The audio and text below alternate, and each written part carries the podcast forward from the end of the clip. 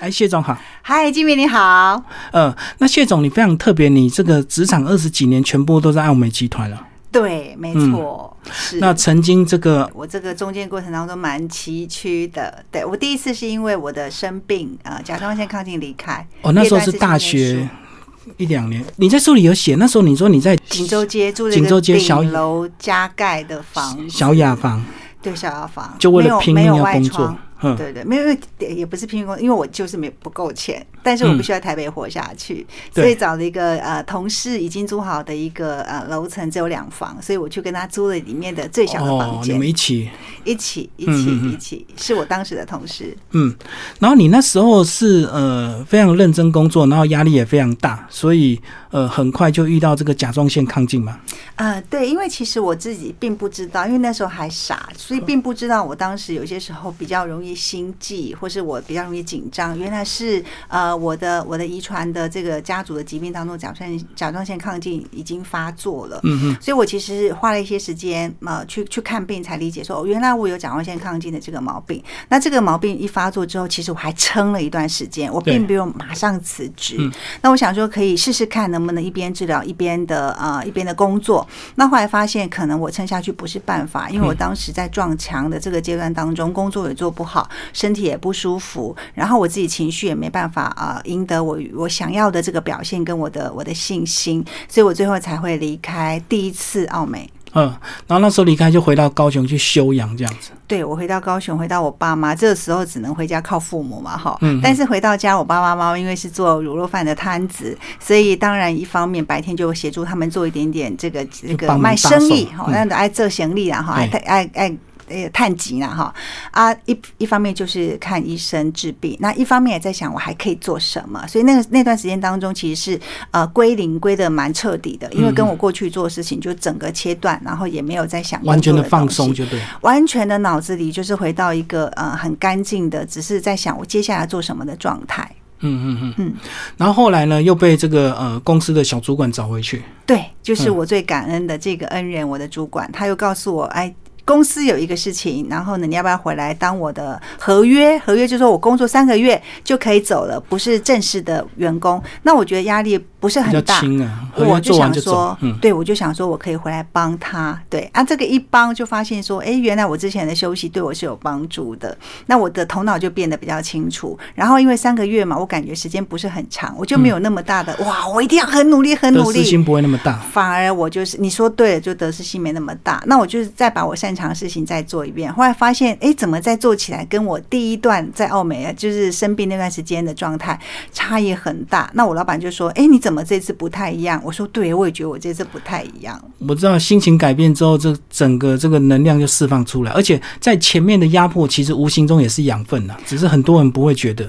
对这个事情，老实说，就是金明，我在当下我也不知道那是养分，那是因为我现在已经年纪这么大了，回头回头看的时候，发现说，哦，原来我那么早生病是一个老天爷给我最好的礼物，因为那个生病让我知道说，原来我们的健康不是。不会失去的。原来我们的时间不是不会失去的。原来我们自己在做这些事情，对一般人来讲其实是有价值的，只是我们当时并不知道，没有感觉，没有感觉。所以后来就慢慢慢慢给自己蛮多的信心，觉得嗯，这个这个工作虽然有趣也辛苦，可是是值得坚持的。嗯，所以你第二次回来就更如鱼得水这样子。对，一方面如鱼得水是因为我我生病也已经得到了治疗嘛，哈，对。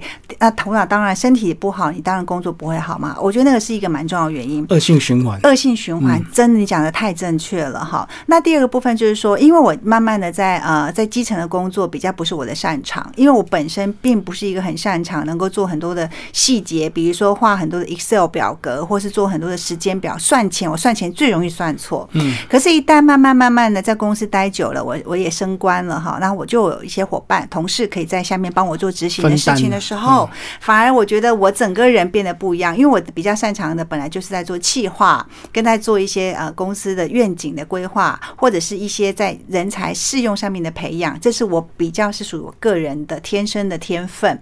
那么到经理以后，甚至到总监的工作，其实蛮大的部分是会在做这方面的，我本来就擅长的，所以就有一个天时地利人和，慢慢的在这个比较属于是主管的。管理的角色上面，我比较能够胜任。那你知道人就是这么有趣，当你做的事情比较容易胜任，也比较容易得到成就感，那你整个人就会。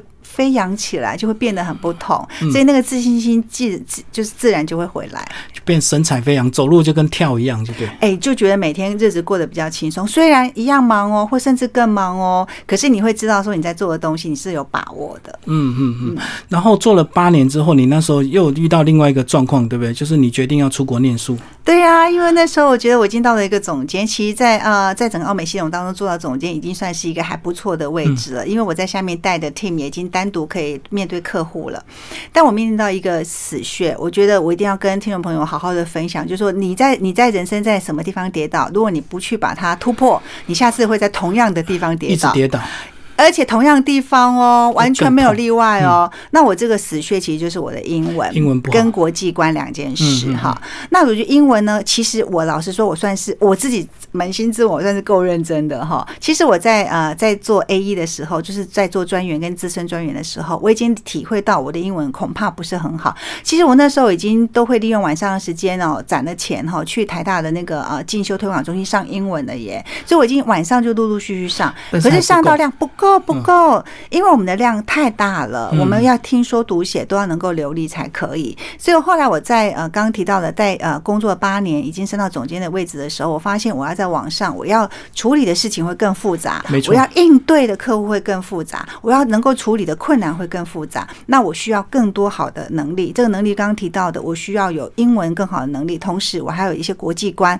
跟在企业管理方面的知识，所以我就觉得说我必须在这个时候，可能应为了我自己，因为那时候可能不见得是为了公司，公司人才济济，不缺我一个，嗯可是为了我自己，我必须去投资我自己，因为人生再也没有比投资自己更值得要去做的事情了。所以我觉得中断一年，把我这个过去八年的所有的积蓄通通拿出来，然后一笔把它丢到我这个英国这个进修的这个所谓的这个学程当中，啊，一方面生活，一方面学习，一方面拿一个硕士，一方面再把我的生活经验跟眼界能够更打开。那么在一年多之后，我再重新回到台湾。那你那一年多是非常努力的念，还是边念边玩边这个交朋友？是哎什么心态？你说对了，你怎么一 你会算命是不是？你怎么知道我这个这个人就是这样？因为其实当我工作了一个八年，再到海外念硕士的时候，其实硕士里面的课程多半来讲它有意义，可是它已经不是像一般大学生刚毕业的时候，每一个读书的这个知识都是很大的养分。因为我已经蛮大的养分是来自于我已经有务实的经验实务的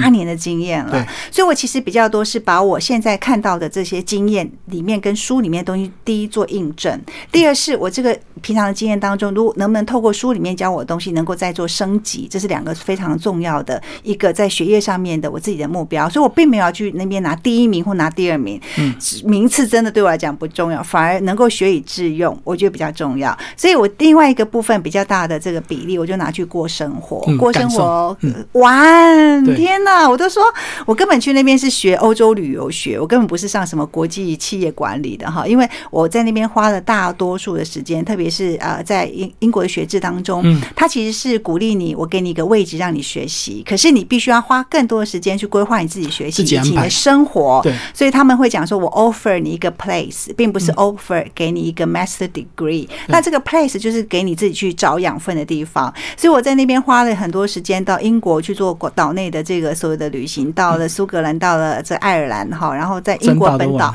哦哟，玩了两次之外呢，但当然你知道英国就是很接近欧陆嘛哈，所以我花了一些时间坐火车，坐火车对 European 嗯。Star，、然后我们就就到了啊、因为他直接接巴黎接法国嘛哈，然后就在啊、英国的呃整个的这个欧洲哈，那个北欧跟啊、中欧，我们就去玩了一趟，跟同学，因为很多很多遇到啊、国外的同学，大家到英国去都有共同的这个这个志趣，就是一定要好好的把这个呃远见跟这个旅游的经验捞回来，所以我们在那边花了很多时间旅游，认识人，然后去感觉不同的文化，然后吃各式各样好吃的，然后呢，当然我们没有吃过的，那还有就是，当然我觉得欧洲最棒的地方就是非常非常多的文化古迹。那这个文化古迹的底蕴，老实说也不是台湾不好，可是台湾就是没有的，时间不够，时间不够。然后那边的呃文化或者是艺术，都是给我们非常非常多的呃扩展。那这个文化没有比较，没有说他们一定比台湾好，可是就是让我们的世界多增加了在欧洲这个版图里面的印象。那我觉得对我来讲，是在人生的养分上面是非常非常重要的一个一个一年。那些同学应该都比你年轻一点吧？哎，当然，因为我就已经是工作比较多年再去的，对对对，有。但是我觉得有趣哦，我的同学大概八成是比我年轻，可是有一两成其实是比我年纪大。为什么？因为其实，在呃欧洲体系的国家里面，并不鼓励人要一直升学，所以我非常觉得很有意思的事情是，他们会在那个地方鼓励，比如说有些人国高中毕业，他们可能就工作了，嗯他们会希望你工作完之后你再回来。所以我在那边非常幸运哦，我。竟然得到一个呃一个奖学金的补助，是他们给三十岁以上的人可以有一个特优，然后给我一个很呃数量不多，但是是一个挺我去旅游基金都够的一笔的奖学金。然后我到那边去才知道，所以我就说哇，原来还可以。我就说你们这是银法专案吗？当然我就开玩笑啊哈。三十岁，我刚好那年刚好满三十，然后我就去申请了这个奖学金，然后我就觉得说嗯很好，我会理解为什么台湾的体制当中。一直鼓励我们一直念，一直念，一直念，因为我们可能是一个爬梯子的概念。可是，在呃欧洲，也许在英国的体系当中，他会鼓励你找到自己有兴趣的。而且，他们的父母说实在话，台湾人呢跟中国人的父母真的比较好，会帮我们存学费。老外是不存孩子的学费的。嗯，所以你如果真的要念书，你就必须自己贷款。所以他们那边非常非常非常多的贷款。我在那边看到那边的呃电视广告啊，或广播广告啊，哦，那个要你贷款的那个广告真是多的。不得了，因为他们学生贷款对，因为他们那边学生工读书是必须自己贷款的。嗯，那那所以他们得到这奖奖学金，才能够鼓励他们自己能够再回到学校来念书。所以，哎，原来这个文化的差异也给我很大很大的领悟。说哦，原来我们在台湾是幸福的，不要再抱怨了。像 COVID nineteen，你看我们现在走来走去多么好。那你在同学间会不会变一个领导者？因为你有工作的经验，你又这个比他们年长，因为无形中就变成带领大家的人。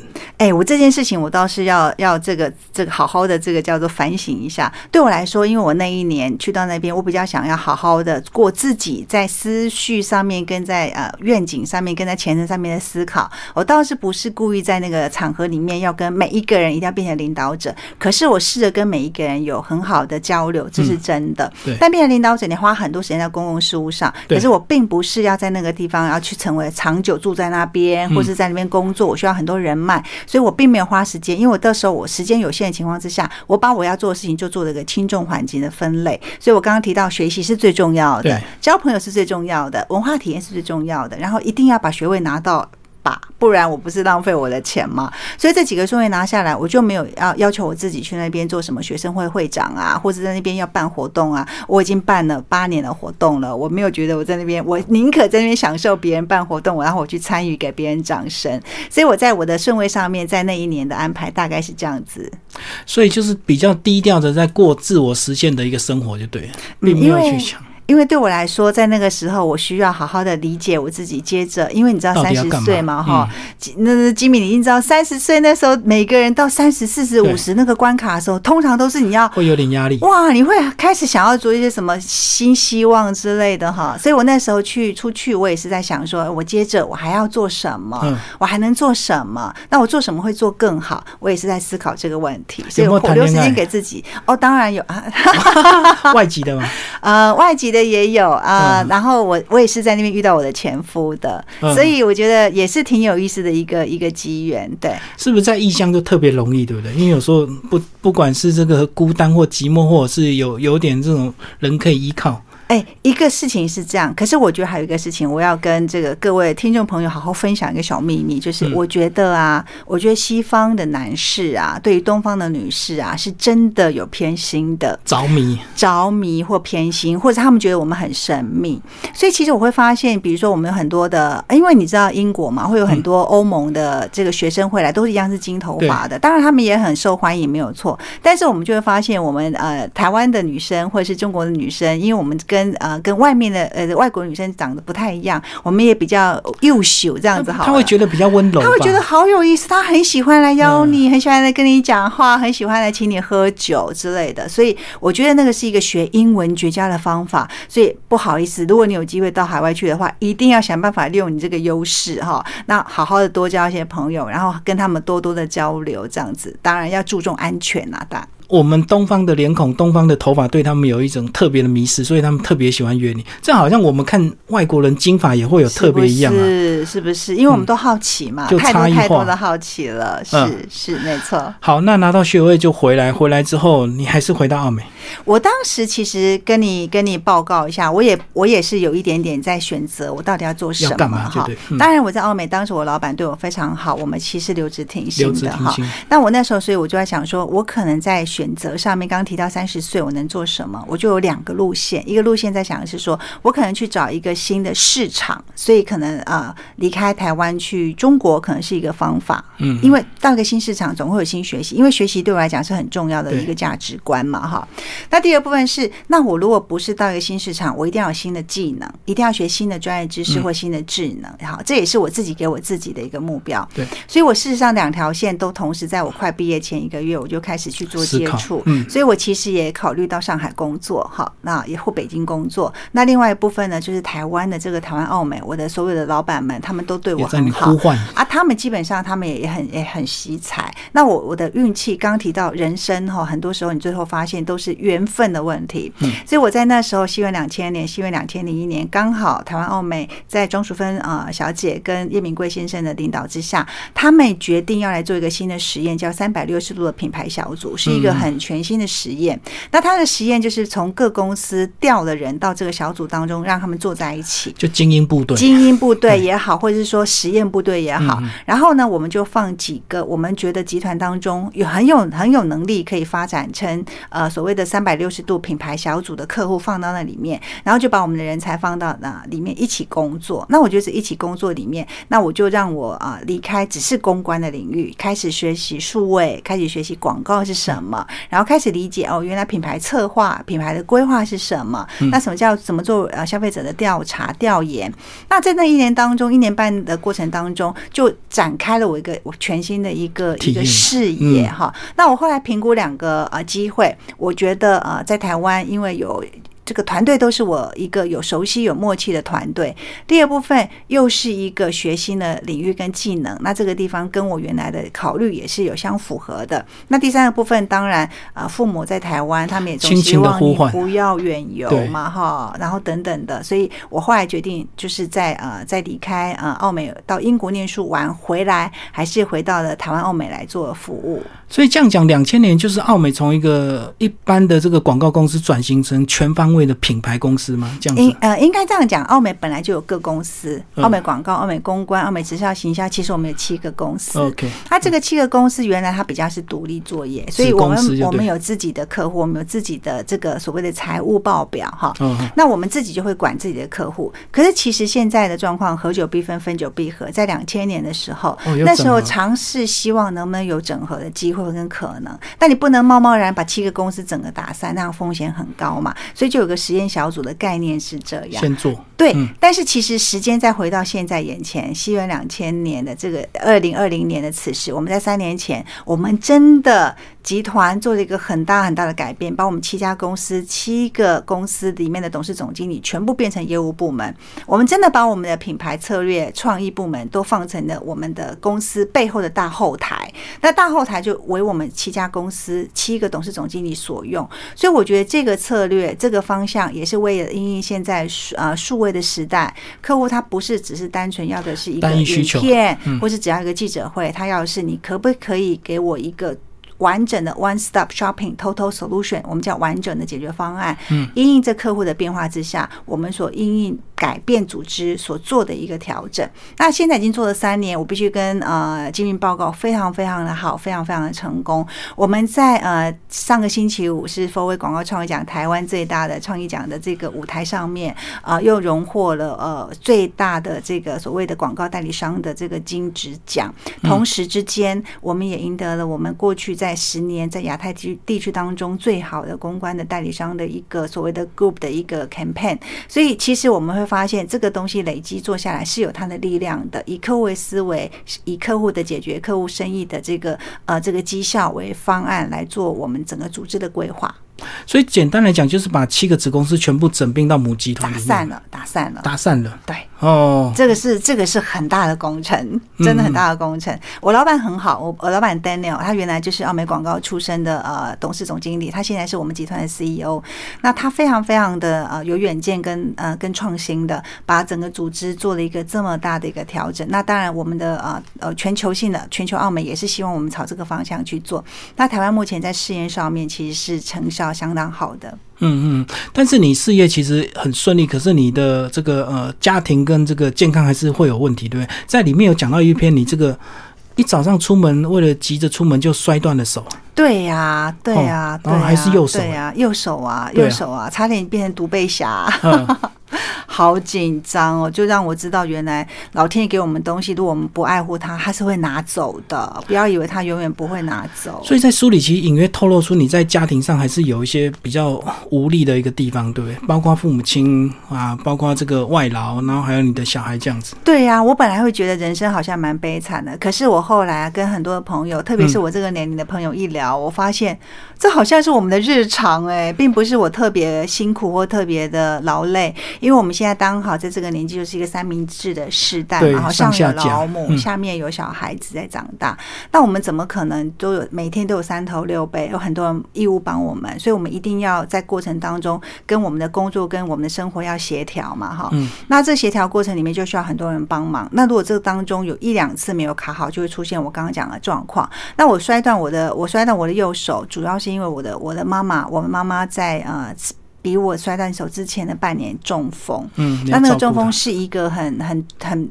意料之外的一个中风的方法，因为从来爸爸身体都比较不好，真的也没有比较关注到说妈妈可能会先不舒服，妈妈而且而且爸爸是慢性的，妈妈的这个中风一来是急性的，把我们每一个人都吓坏了。嗯，所以在这个过程当中，因为那个是相当严重的，妈妈在荣总当中待了二十二天，然后加护病房哦，然后呃动了三次的刀，那中间里面为了要让他能够在医院里面持续的比较良好的复。健那台湾的健保当中啊，一个月就必须要呃要换一个医院，所以我中间也跑了四个不同的医院，荣总换到了北医，北医换到万方，万方换到北医，对对。但这个事情我后来才才不不不经不学一事不长一智，慢慢就理解了哈。那我们要去因应这个变化，然后呃在台北我们也要能够善尽照顾我的爸爸，然后还有我的我的小孩嘛哈。那我觉得自己过累的真的不。知道，我们也很容易跟着，可是郭磊真的不知道。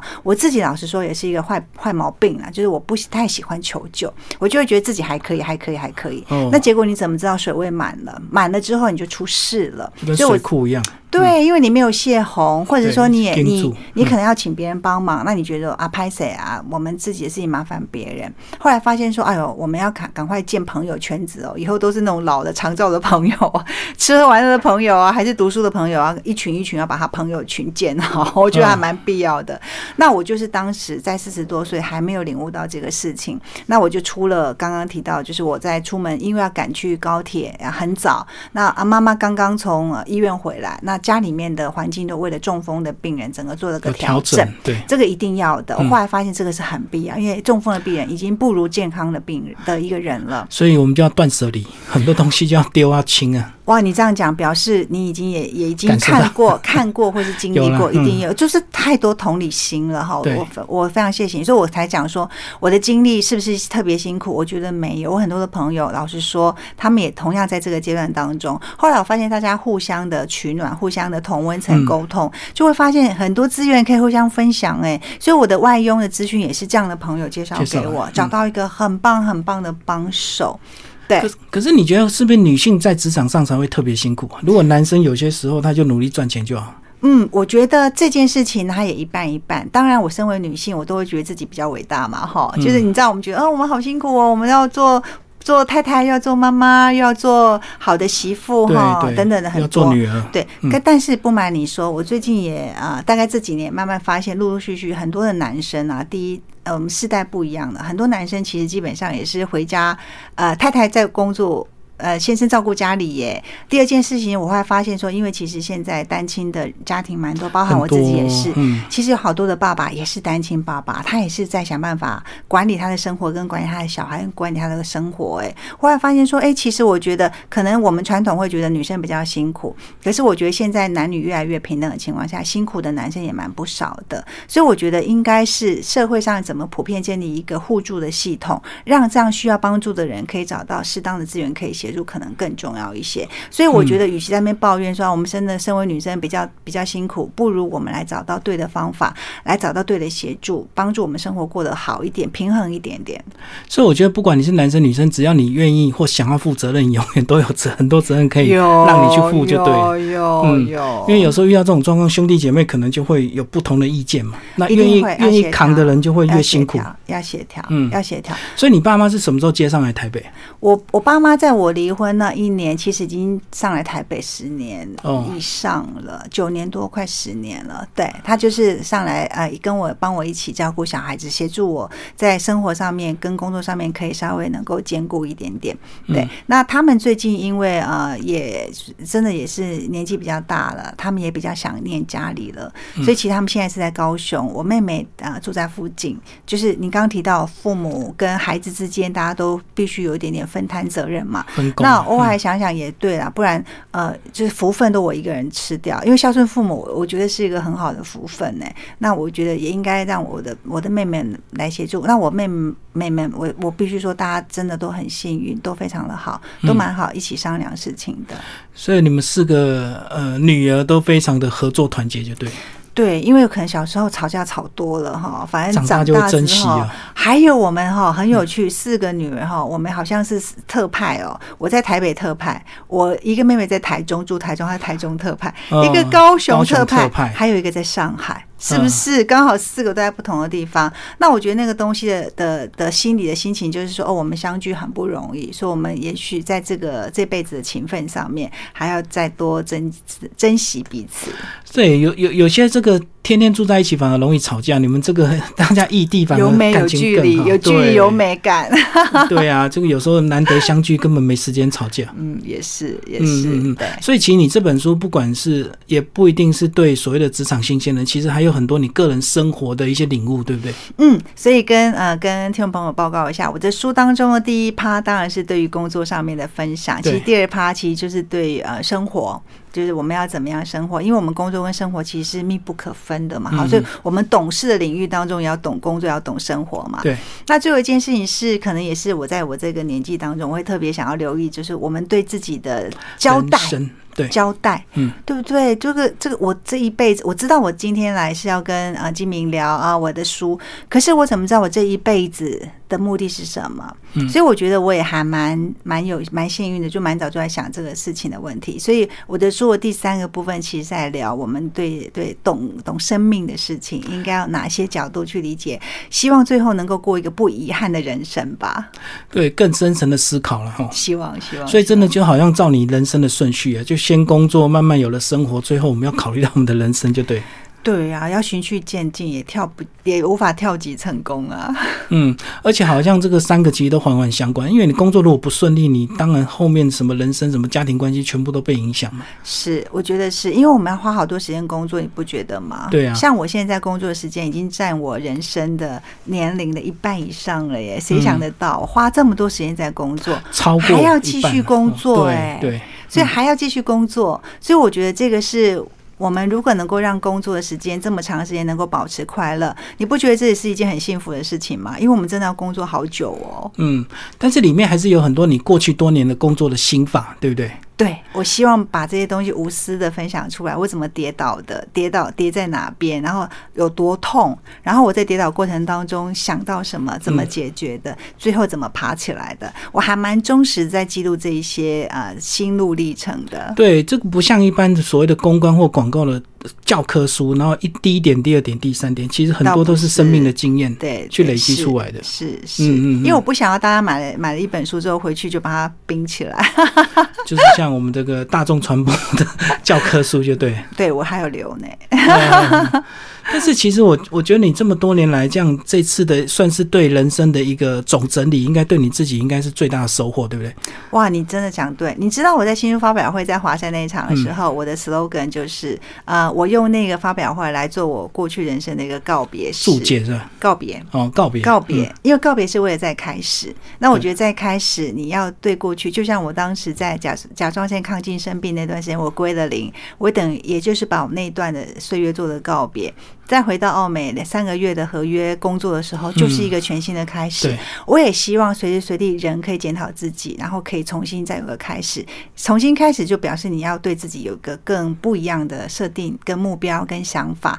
那么从这里面，从这个阶段，从此时此刻，然后我们就来做一个更不一样、更有趣的一个事情。好，那其实里面有个非常重要，就是呃，这个呃谢总的人生的一个这个路线路径图啊，这个高低潮做一个这个非常漂亮。的曲线，来，那个谢总帮我们介绍这个。好啊。这这个角度可以吗？可以。好啊，我跟各位报告一下，其实我本来只想要出数字，想出这一页哈。那出版社说啊，这样不够不够，我才写这么多哈。但我真的很想要讲这个事情，讲给大家听哈。各位可以看一下，就是说，其实这是我真的所谓的总结哈。总结看这张就好。嗯。我们常会知道，我们人生遇到一些挫折或困难的时候，觉得哇，为什么是我？为什么不是别人？我这么认真，老天爷对为什么对我不好？但是我希望大家理解，人生的顺利是不可能的。我们人生就是有顺。利跟不顺利，所以在这当中，你可以看到我这个这个曲线图这边是所谓的我们的这个时间轴哈，这个是越来越老的意思，这是成长越来越好的意思。你会发现我们人生就非常有趣。当我们一开始学习到这个高点的时候，到这边成就一些事情的时候，你准备要下来，这边就遇到低潮。对。然后呢，你在一低潮的时候，你会因为学习，因为困难，你会在在奋发向上，在蜕变，在完成了一些学习功课之后，你会再往上跑到这个高点。然后呢，接着呢。你在高点之后，你在一个舒适圈里面待久，你还是会出来，掉下就会掉下来。对，所以你会发现，其实这就是一个我刚刚提到自我领悟的一个爬爬图。那这个地方呢，你只要确保一件事情，就是你的这个成长的曲线里面是一直。呈现一个上升的状态，老实说，你就是在给一个自己非常好的一个交代。那这当中，不管你的成长线是长这样还是长这样都没有关系。可是你确定的是，你一直在往上跑就可以了。那比较担忧的事情是，你可能这样跑跑跑跑到这边，你下来，假设你没有再找到一个好的一个呃叫做转泪点，你可能就会就会下来。那这时候你可能要求救。你可能要找资源，你可能要跟别人对话，跟别人谈，不要这个在这个低点当中待太久。那再来第二件事情，你要确定你这个低点呢，一定比这个低点呢，这个低点比这个低点更高。这个低点比这个低点更高，嗯，这个高点呢比这个高点更高。我们每一个人就是持持续的在这个过程当中，一直让自己督促自己往上跑就好了。所以不要期待没有困难或没有挫折，但是你在呃在你所谓的人生的得到一些很棒的成就的时候，也不要高兴太久，因为就像我刚刚提到的，无论得到一个。天大的案子，我很高兴。可是问题是我高兴一天之后，我的隔天我有一百个困难，一百个工作要完成。那我接下来就要进入这所谓地狱般的人生，因为我要开始面对怎么找资源，把这些工作都完成。最后等我所有东西完成了，我才会有这个高潮点会再出来。嗯，所以如果我们理解这件事情的话，我觉得你的生活遇到困难的时候，你会有更乐观的态度去面对它。然后第二件事情是，当你在非常呃得意的时候。你也要理解，那是一个过程，你还有更美好的人生，你可以挑战自己，再往更棒的自己去前进。所以你永远只要确保你今天的低潮是昨天低潮的高就好了。那今天的高潮又比昨天的高潮还要高。对你每天都在成长。对我觉得这是我的领悟，所以其实这是我。真正非常希望分享给所有听众朋友的。